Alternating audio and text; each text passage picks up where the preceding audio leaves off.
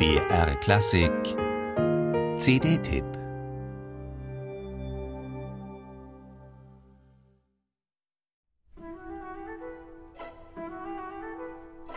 Der Moment, in dem der 75-jährige Raphael Kubelik am 12. Mai 1990 das Podium des Prager Smetana-Saals betrat, um mit der tschechischen Philharmonie den ersten Prager Frühling nach dem Ende der kommunistischen Herrschaft in seiner Heimat zu eröffnen, wird mir unvergesslich bleiben.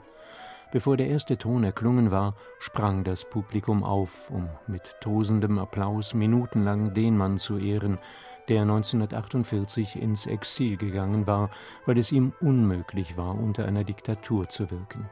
Das tschechische Publikum hatte ihn nicht vergessen, auch nach vier Jahrzehnten mit eiserner Konsequenz durchgehaltener Abwesenheit nicht.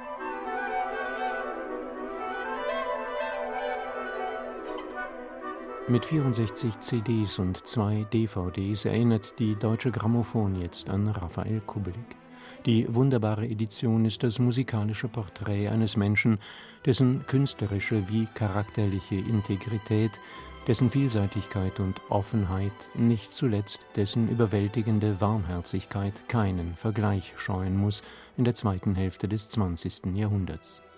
Auch wenn die 28 Komponisten, denen sich Kubelik auf seinen Schallplatteneinspielungen für die DG widmete, nur ein Ausschnitt seines künstlerischen Vermächtnisses sind, sie runden sich zum Bild eines der ganz großen Dirigenten seiner Zeit.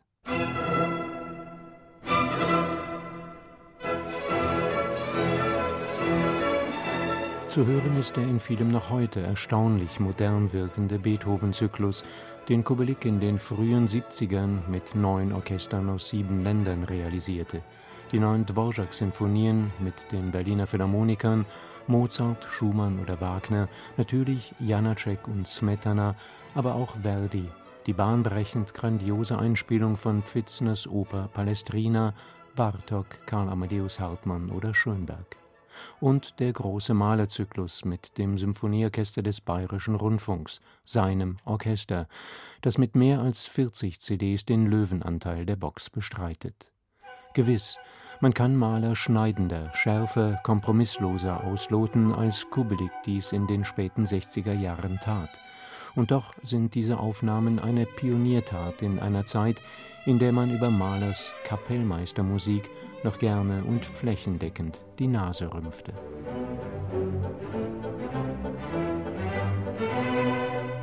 Das kommt vom Lied aus, sogar manchmal vom Volkslied und von dieser ganzen Naturklängen, die sehr nahe zu meinem Vaterland, nicht wahr, also Mähren und äh, Böhmen und Österreich, das ist alles doch war eine Heimat. Und er hat eigentlich diese Klänge des Waldes und der Felder, der, er hat sie wahrscheinlich sehr ähnlich empfunden und gehört wie ein Smetana oder ein Dvorak oder ein Janacek. Das ist ja alles die, sogar ein Schubert hat dieselben Klänge irgendwie gehört in, in dieser Umgebung. Kubelik sah Mahler vor allem als bedeutenden musikalischen Repräsentanten seiner böhmischen Heimat, als Melodiker und Urmusikant, wie er selbst einer war. Falsch war dieser Ansatz gewiss nicht, auch wenn er uns nach fünf Jahrzehnten überbordender Malerexegese nicht mehr modern erscheinen mag.